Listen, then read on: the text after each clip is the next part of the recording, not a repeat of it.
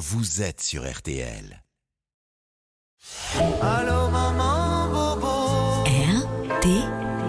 Allô maman bobo. Ça va beaucoup mieux avec Michel Simès. Chers amis des DM du dimanche matin, bonjour, ravi de vous retrouver comme tous les dimanches sur RTL avec la petite bande Patrice Romden, Christophe Brun et Emma Strack. Bonjour, Michel. Bonjour Michel. Bonjour Emma. Emma, vous Bonjour allez nous parler bonjour Emma, de bonjour quoi Michel. Bonjour Patrice. Bah, moi, je vais souhaiter une très très très bonne fête à toutes les mamans et je trinque au café à votre santé ce matin, chère maman. Que vous soyez une future maman, une jeune maman ou déjà bien rodée, on va voir comment prendre soin de votre santé. Qu'est-ce que c'est une maman bien rodée? Bah, une maman qui a déjà quelques, Ah. quelques kilomètres de route, qui a des grands Oui, enfants. c'est ça, oui, oui. Patrice, ça.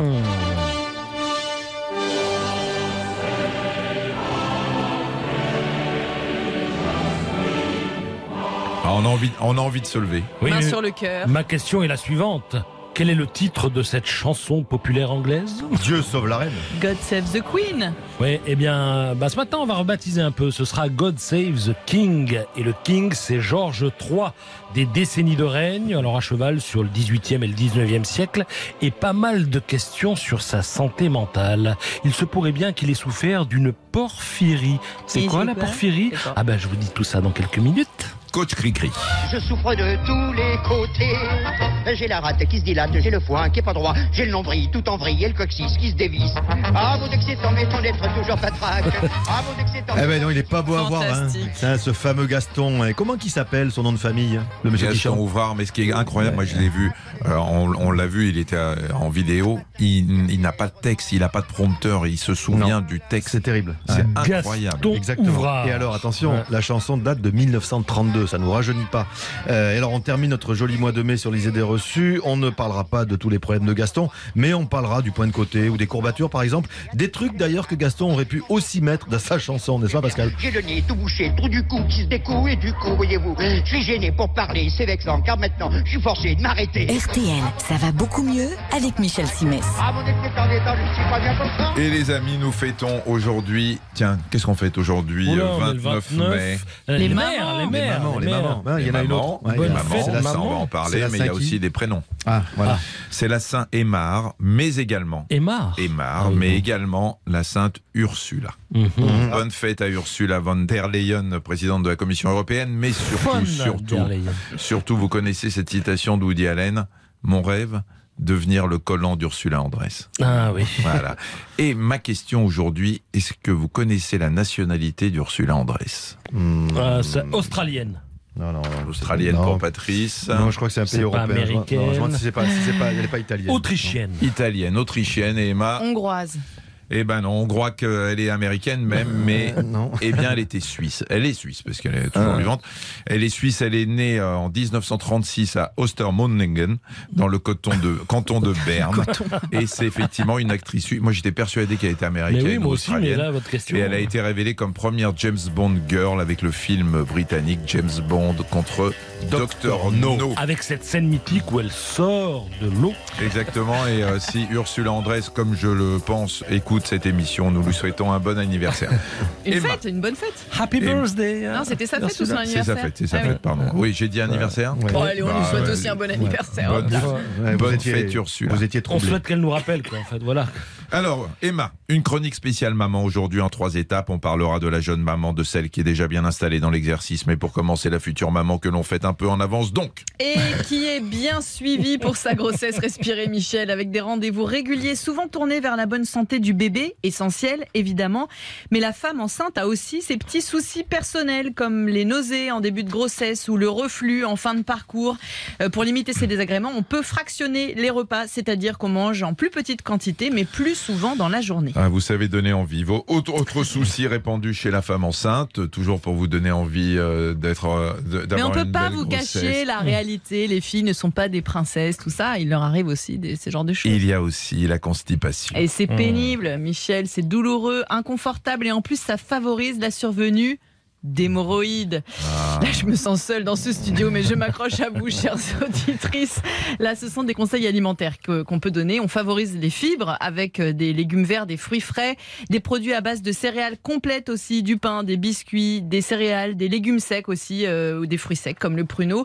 Il faut boire aussi suffisamment, c'est-à-dire au moins 1,5 litre par jour. Alors de l'eau, de la tisane, euh, de la soupe, pas trop de produits gras et sucrés. Je vous ai parlé des hum, céréales complètes. Vous pouvez vous y mettre, mais faut pas être radical parce que sinon ça peut euh, provoquer des ballonnements. Donc on y va tranquillement. Et bien sûr, activité physique. Alors, on va y Eh revenir, oui, oui. mais juste une question peut-être un peu personnelle, mais vous avez eu deux grossesses, hein, vous avez deux enfants. Est-ce que vous avez eu tous ces symptômes, la constipation, les hémorroïdes, euh, les ballonnements, le reflux, euh, les ballonnements, tout ça? Constipation, bien sûr. ouais. Ouais. Mais, je, mais je suis pas sûre qu'il y ait beaucoup de femmes enceintes qui y échappent. Je suis pas sûre. C'est vrai. Ouais. Et, et aujourd'hui, ça va Et, bien et vous, et vous, Michel, ça va Je le sentais venir.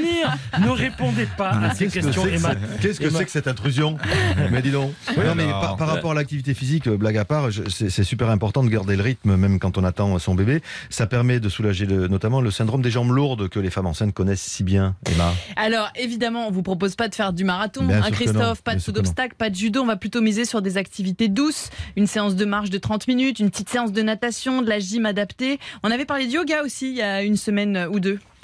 Alors, après la constipation, les hémorroïdes, les ballonnements et les reflux, mesdames, Bah, attendez, mais ça vous mamans- choque, Michel, sans rire. Non, non, pas du vie, tout. hein. Je m'adresse là aux femmes qui euh, sont les futures mamans et qui se disent tiens, je ferai bien un enfant. Il faut aussi être attentive à vos dents à vos gencives, qui seront plus fragiles pendant la grossesse à cause des hormones. Et donc, c'est pas grave, on brosse bien, doucement, régulièrement, partout. Et Michel, en cas de vomissement, bah oui, parce que ça peut arriver, on se fait des bains de bouche parce que ça permet de protéger l'émail. Il y a un rendez-vous chez le dentiste d'ailleurs qui est prévu au quatrième mois et qui est pris en charge par la Sécu. Alors, mesdames, tout s'est bien passé pendant la grossesse, vous avez eu tous ces symptômes, et on avance un peu puisque le bébé est né. Ah là là, Alors là, hein. c'est censé être le plus beau moment de votre vie. Et non, c'est aussi le tourbillon.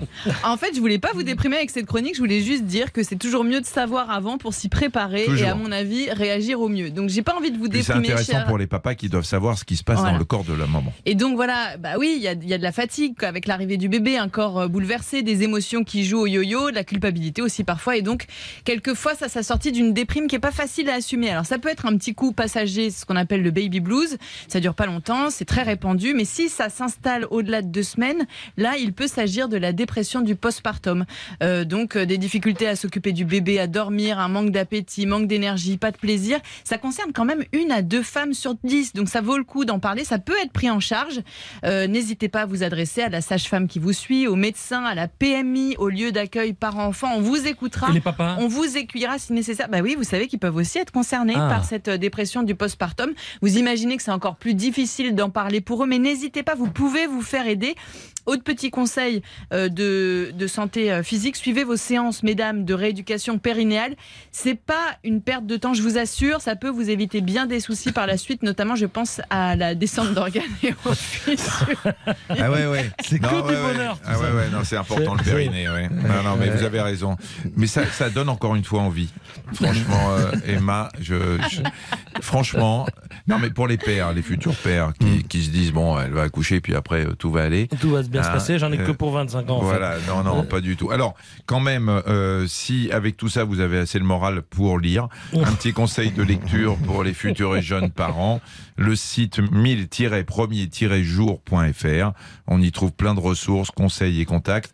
Et euh, alors maintenant, on va passer, euh, Emma, à- après ces différentes étapes, à la maman qui euh, que nous qualifierons de bien rodée à Ouais, l'exercice. ouais. Bah, dans le même thème de la santé mentale, ça va pas vous plaire, mais je le dis quand même, elle peut subir une charge bien lourde, d'autant plus si elle est seule à la maison et qu'elle travaille pendant la journée.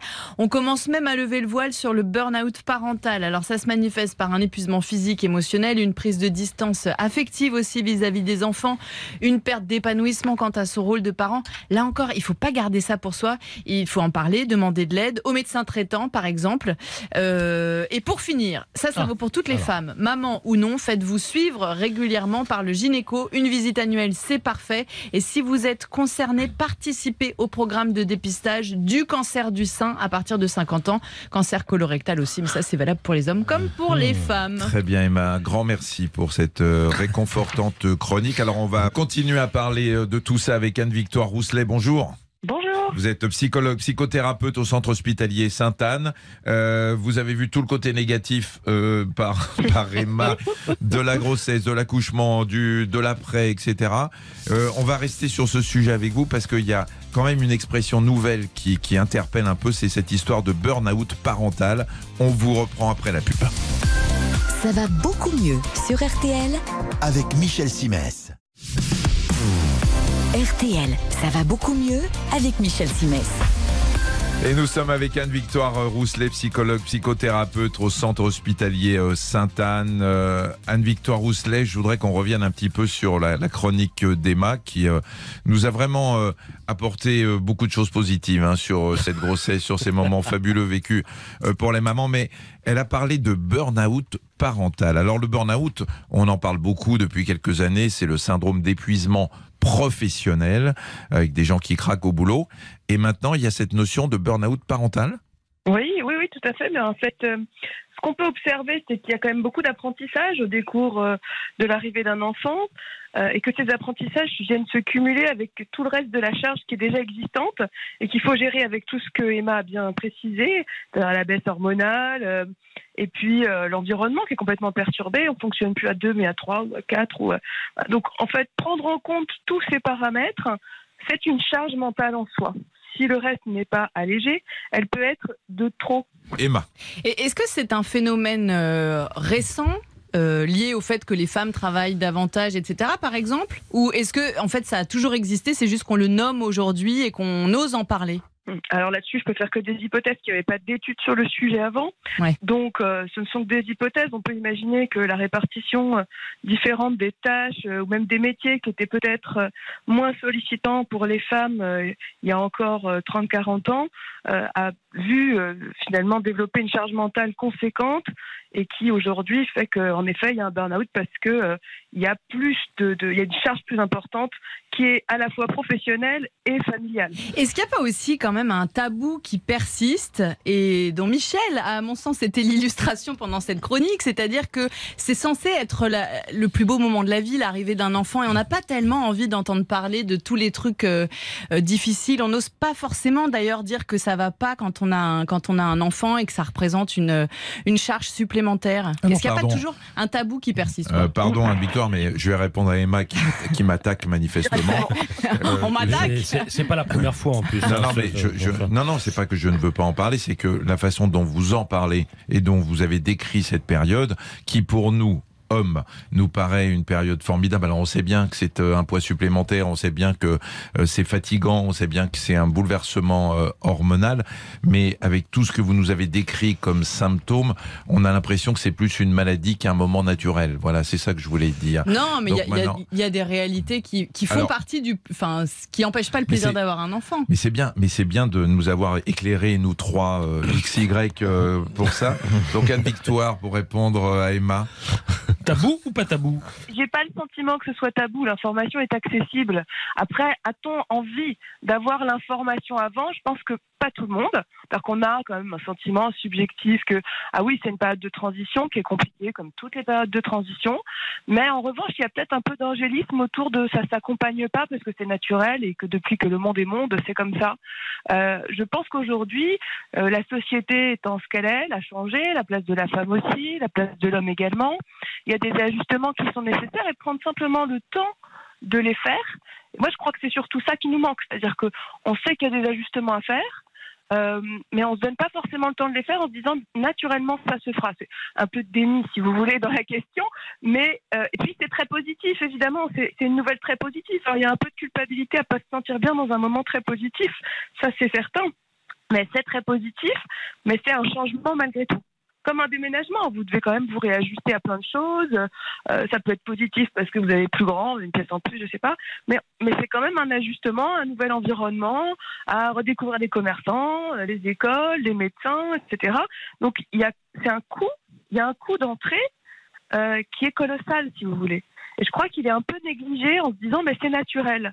Alors, c'est parce que c'est naturel que c'est simple. Eh ben, on retiendra qu'une grossesse, c'est comme un déménagement. hein. Dans les deux cas, il y a du transport de toute façon. Merci beaucoup, Anne-Victoire Rousselet. Je rappelle que vous êtes psychologue et psychothérapeute euh, au centre hospitalier Sainte-Anne à Paris. On comprend mieux que finalement, la grossesse, c'est une épreuve, Emma. On, on en a pris conscience aujourd'hui grâce à vous et grâce à Anne-Victoire Rousselet. Merci beaucoup. Au revoir. RTL, ça va beaucoup mieux. She's trying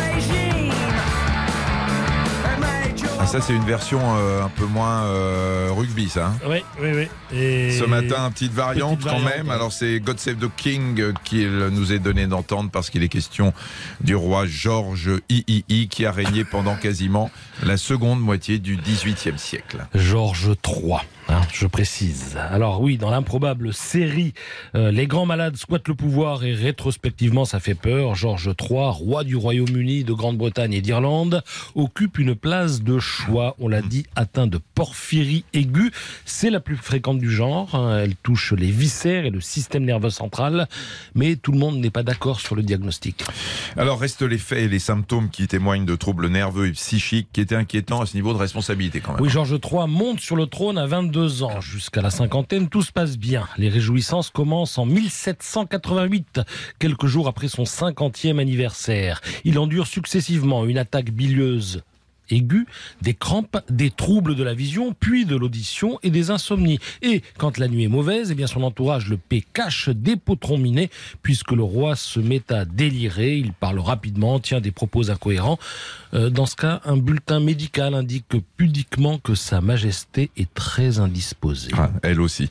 Hum. Porphyrie ou pas, les crises ne préviennent pas. Elles peuvent survenir au cours d'un dîner mondain ou lors de la convocation du Parlement. Alors lors des dîners, bon, les convives découvrent un roi qui délire en bavant, cependant que ses yeux noircissent et gonflent, mais à la limite, bon, il s'habitue. En revanche, quand la crise survient au moment de convoquer le Parlement, comme en 1788 précisément, eh bien, ça paralyse la vie politique. Alors, je vous explique.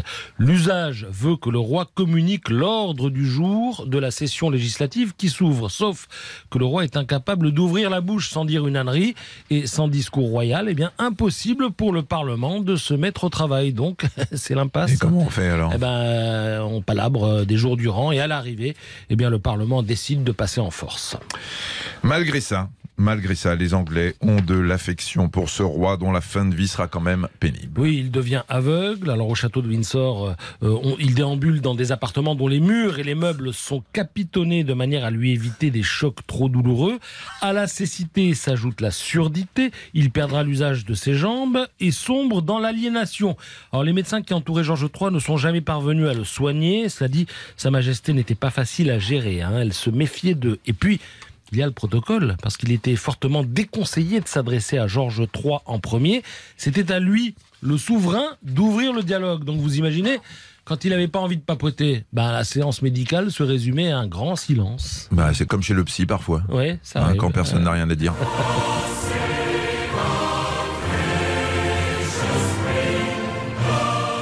Je préfère cette version. Ouais. Elle, est belle. Je Un comprends. petit brève, euh, quelqu'un, euh, Christophe, euh, Emma, Patrice. Moi j'ai un mot. Qu'est-ce que c'est que la démonomanie Oula.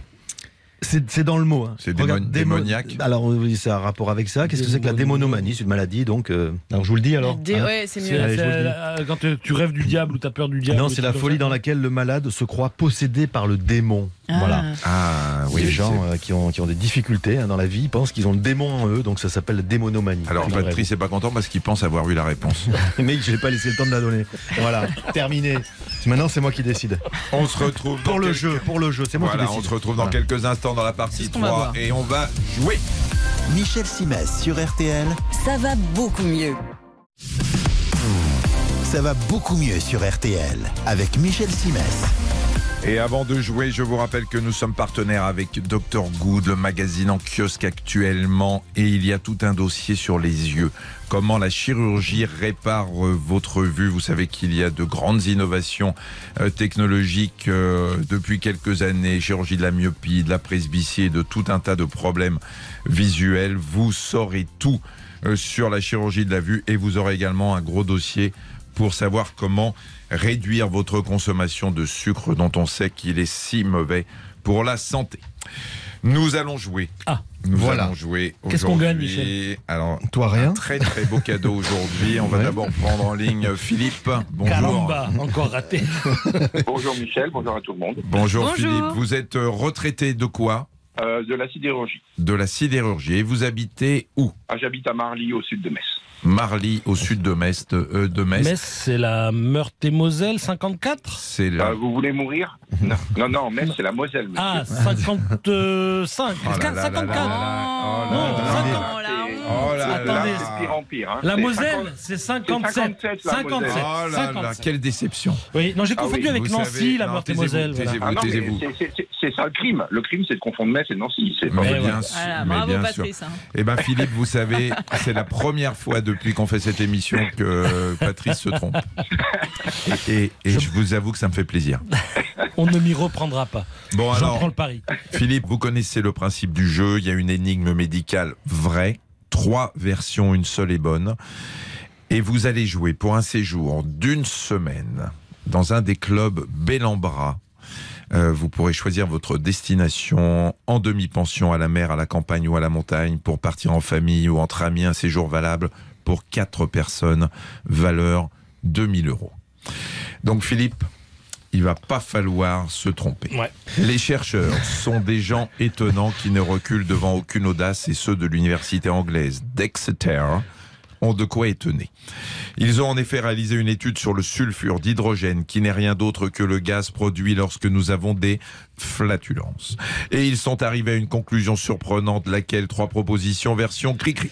Alors, les chercheurs ont découvert, j'en ris déjà, qu'il suffirait parfois de renifler des pets pour être en meilleure santé. Selon eux, le sulfure d'hydrogène a des vertus particulières et notamment celle de prévenir certaines maladies et, je cite les chercheurs, de diminuer les risques de cancer, d'AVC, d'arthrite ou d'attaque cardiaque. Rien que ça, figurez-vous. Cette émission est Version- improbable. Version Emma. Ouais, mais- Alors, ce que dit Christophe n'est pas faux, mais il oublie quand même une précision qui fait que c'est moi qui ai raison. C'est que l'odeur d'épée prévient effectivement des maladies, mais à la seule condition, Christophe, Oui. de respirer ceux des autres, pas les siens. Sinon, bah, il y a risque Ah, d'auto-intoxication. Eh ben, dis donc. Alors, je peux Euh, vous dire, je peux juste une hein. intervention parce que on se connaît depuis longtemps avec Patrice et Christophe et que c'est pas un cadeau. Nous sommes des hommes, voyez-vous. Allons-y, Patrice. Alors, Patrice. ma version, c'est que Emma et Christophe disent n'importe quoi, évidemment. La vérité, c'est que si vous parvenez à mettre votre sulfure d'hydrogène dans une bouteille à moitié. à moitié remplie d'eau, vous obtenez un breuvage tout à fait buvable. Ça va pas la et efficace contre le rhume, figurez-vous. D'ailleurs, je vais le refiler à Michel, là, il va pas bien. En fait, euh, il y a une réaction chimique qui se passe entre l'hydrogène contenu dans l'eau et l'hydrogène d'épée, et ça donne un goût sucré. Voilà. Très Ça bien. va, Patrice N'importe.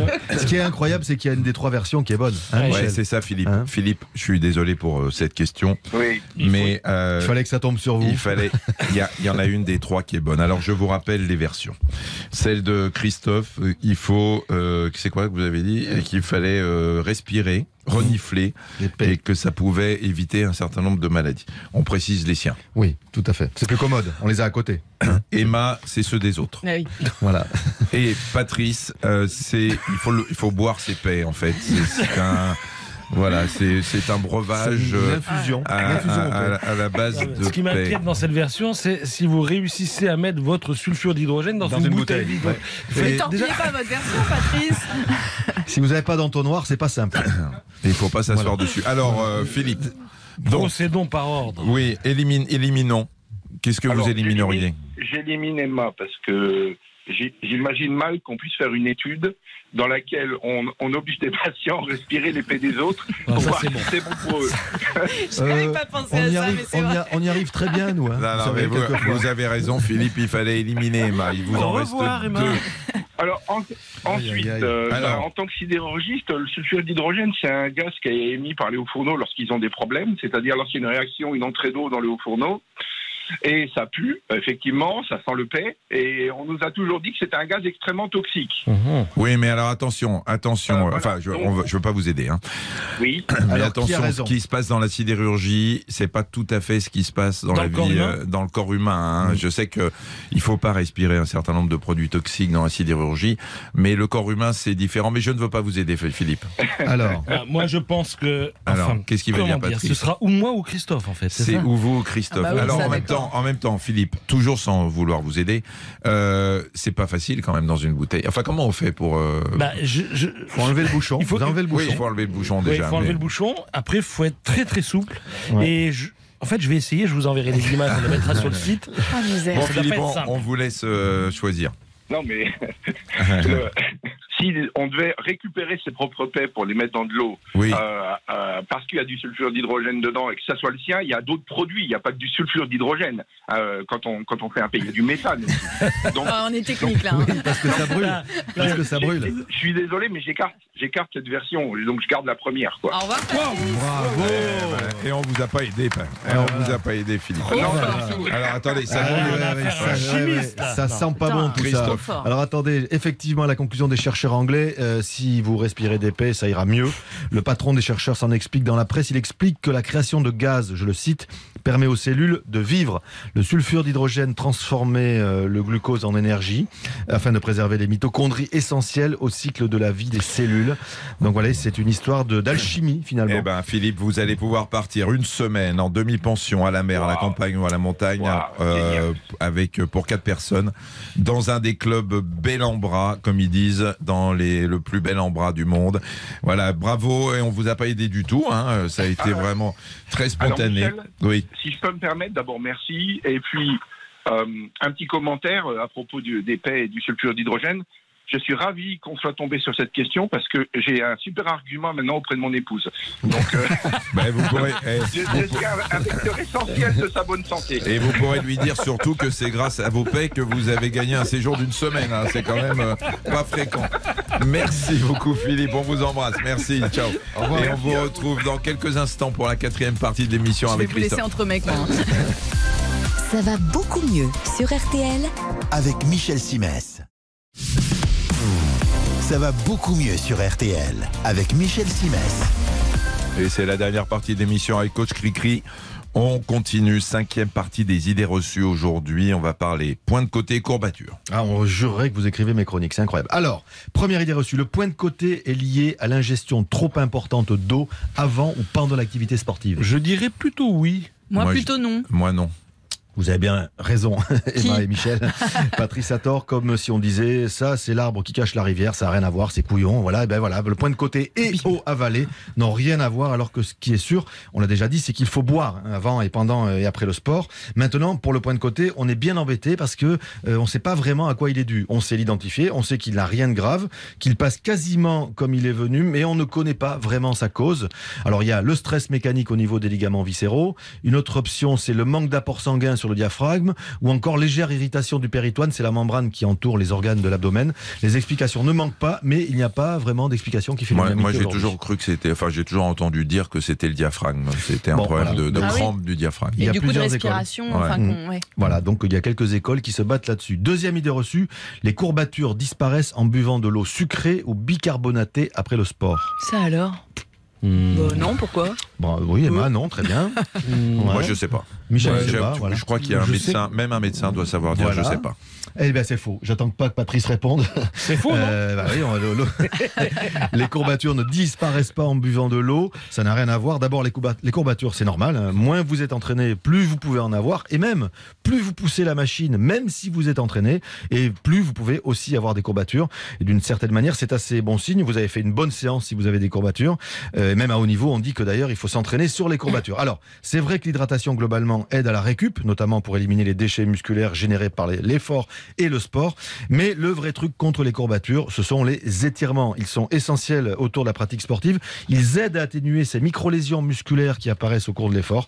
Donc, euh, c'est pas très grave, vous voyez, c'est tout à fait normal et c'est facile à combattre. Étirements qui sont aussi critiqués par certains. C'est difficile de s'y retrouver. Ouais, ouais, ouais. Alors, il y, y a pas mal de critiques sur les étirements. Ceux sur quoi on est d'accord, on les fait pas à froid. Voilà, Euh, on fait une petite séance après la, après l'entraînement, après le sport qu'on a fait, après la partie de tennis ou le match de foot, etc. Et si on veut faire une séance de stretching et d'é- d'étirement euh, seul à un moment de la journée, on s'échauffe un peu avant. Voilà, et après on fait des étirements. Mmh. C'est à peu près comme ça que c'est encore le mieux. Euh, dernière idée reçue, et c'est la dernière de ma série. Tout sport est bon pour la santé. C'est vrai ou c'est faux? Oh bah oui. Bah, sauf. ça dépend de ce euh, qu'on a, ça dépend parachute des- sans Moi, parachute. j'attends la réponse d'Emma avant de me prononcer. Ben, moi, je dis non, ça dépend de son état de santé. Alors, vous allez dire que je vais répondre que c'est vrai. Vous n'avez pas tort, mais vous n'avez pas tout à fait raison non plus. Je m'explique. Dans cette phrase, il y a tout. Tout sport euh, est bon pour la santé. C'est là que j'ai mis une petite réserve. L'activité sportive demande de la méthode, un équipement adapté et une pratique cohérente par rapport à celle ou celui qui se lance. Donc, ce n'est pas tout sport, c'est le sport le plus en adéquation avec sa condition, son environnement, sa vie pro et perso. Sans ces conditions, le sport peut engendrer des blessures et être aussi mauvais euh, qu'il peut être bon s'il est fait correctement. Je vous ai déjà parlé de, ces gens que je vois débouler dans la salle de fitness après 10 ou 15 ans de sédentarité sans avoir fait quoi que ce soit. Trop gros, pas prêt pour euh, dessous, ils se mettent à faire des pseudo-exercices sous les barres dans n'importe quelle position. Ils voudraient se punir qu'ils ne feraient pas autrement. Donc on fait pas tout et n'importe quoi, C'est fini mais on peut faire du sport. C'est fini, vous avez votre série? Oui, j'ai fait 5 séries. Voilà. Ah. bah oui. Bah, Vous allez nous parler de quoi la Cinq prochaine séries de Ben, combien la, la prochaine fois, je vous parlerai d'autre chose, vous verrez. Oui, voilà. bah, c'est sûr. Ouais. Merci beaucoup, coach Cricri. Patrice, une brève. Oui, le point commun entre Boris Becker, Bruce Willis, Richard Branson, Tiger Woods, François Bayrou. Bah, ils sont pas tous Le- allés en le prison comme bégaiement. Boris Baker. Ouais. Le bégaiement. Bonne réponse de Monsieur Christophe Brun. Ils ont tous bégayé à un moment ou à un autre. Ils ont réglé le problème. Donc voilà, on en Ah, merde. sort. Bon, Michel, je suis sympa, je vous dis de quoi je parle la prochaine fois. Hein Ouais. Ça va vous faire plaisir. On va Ouais. parler de vélo. C'est l'occasion. Ah, c'est le printemps, il fait beau. ça. On ressort la bicyclette. Ouais, voilà. absolument. Alors Et- je me suis laissé dire, Michel, que vous aviez fait le Mont Ventoux, ça tout le monde le sait. Bah, Mais fait vous allez le euh, refaire. surtout. Non, mais je l'ai fait avec vous Oui, et avec je me euh, rappelle. Christophe. Mais vous allez le refaire, il paraît. Ouais, enfin, il paraît que oui, le 17 septembre, il y a l'Association française d'urologie qui regroupe euh, tous les urologues français qui, pour lutter contre le, le cancer, notamment le cancer de la prostate, organise un événement. La montée du Mont Ventoux, c'est le 17 septembre. euh, il y aura plus de 300 coureurs euh, qui monteront. Je vais être le parrain de cette euh, journée. Si je suis en forme et que j'ai réussi à m'entraîner tout l'été, j'essaierai de faire le Ventoux. En plus, ils sont pas sympas. Ils ont décidé de me donner le maillot à poids pour bien qu'on me, Celui pour me repère. Le celui du meilleur grimpeur du Tour de France. Et c'est pour bien qu'on me repère si jamais je craque ou que je le fais pas. Et il y aura même Bernard Hinault qui montera, euh, qui montera le Mont Ventoux. Je ne garantis rien. Je serai sur place. Je ne sais pas si je serai sur un vélo.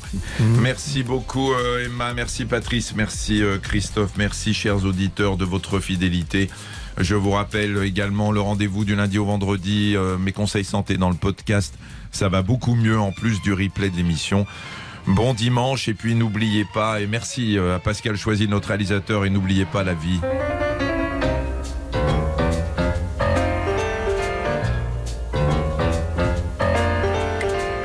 Ça. C'est si bon. Ah ouais. On vous retrouve dimanche prochain 9h15 sur RTL. Merci, semaine. bonne semaine. Gros bisous. Salut. Ça va beaucoup mieux sur RTL avec Michel Simès.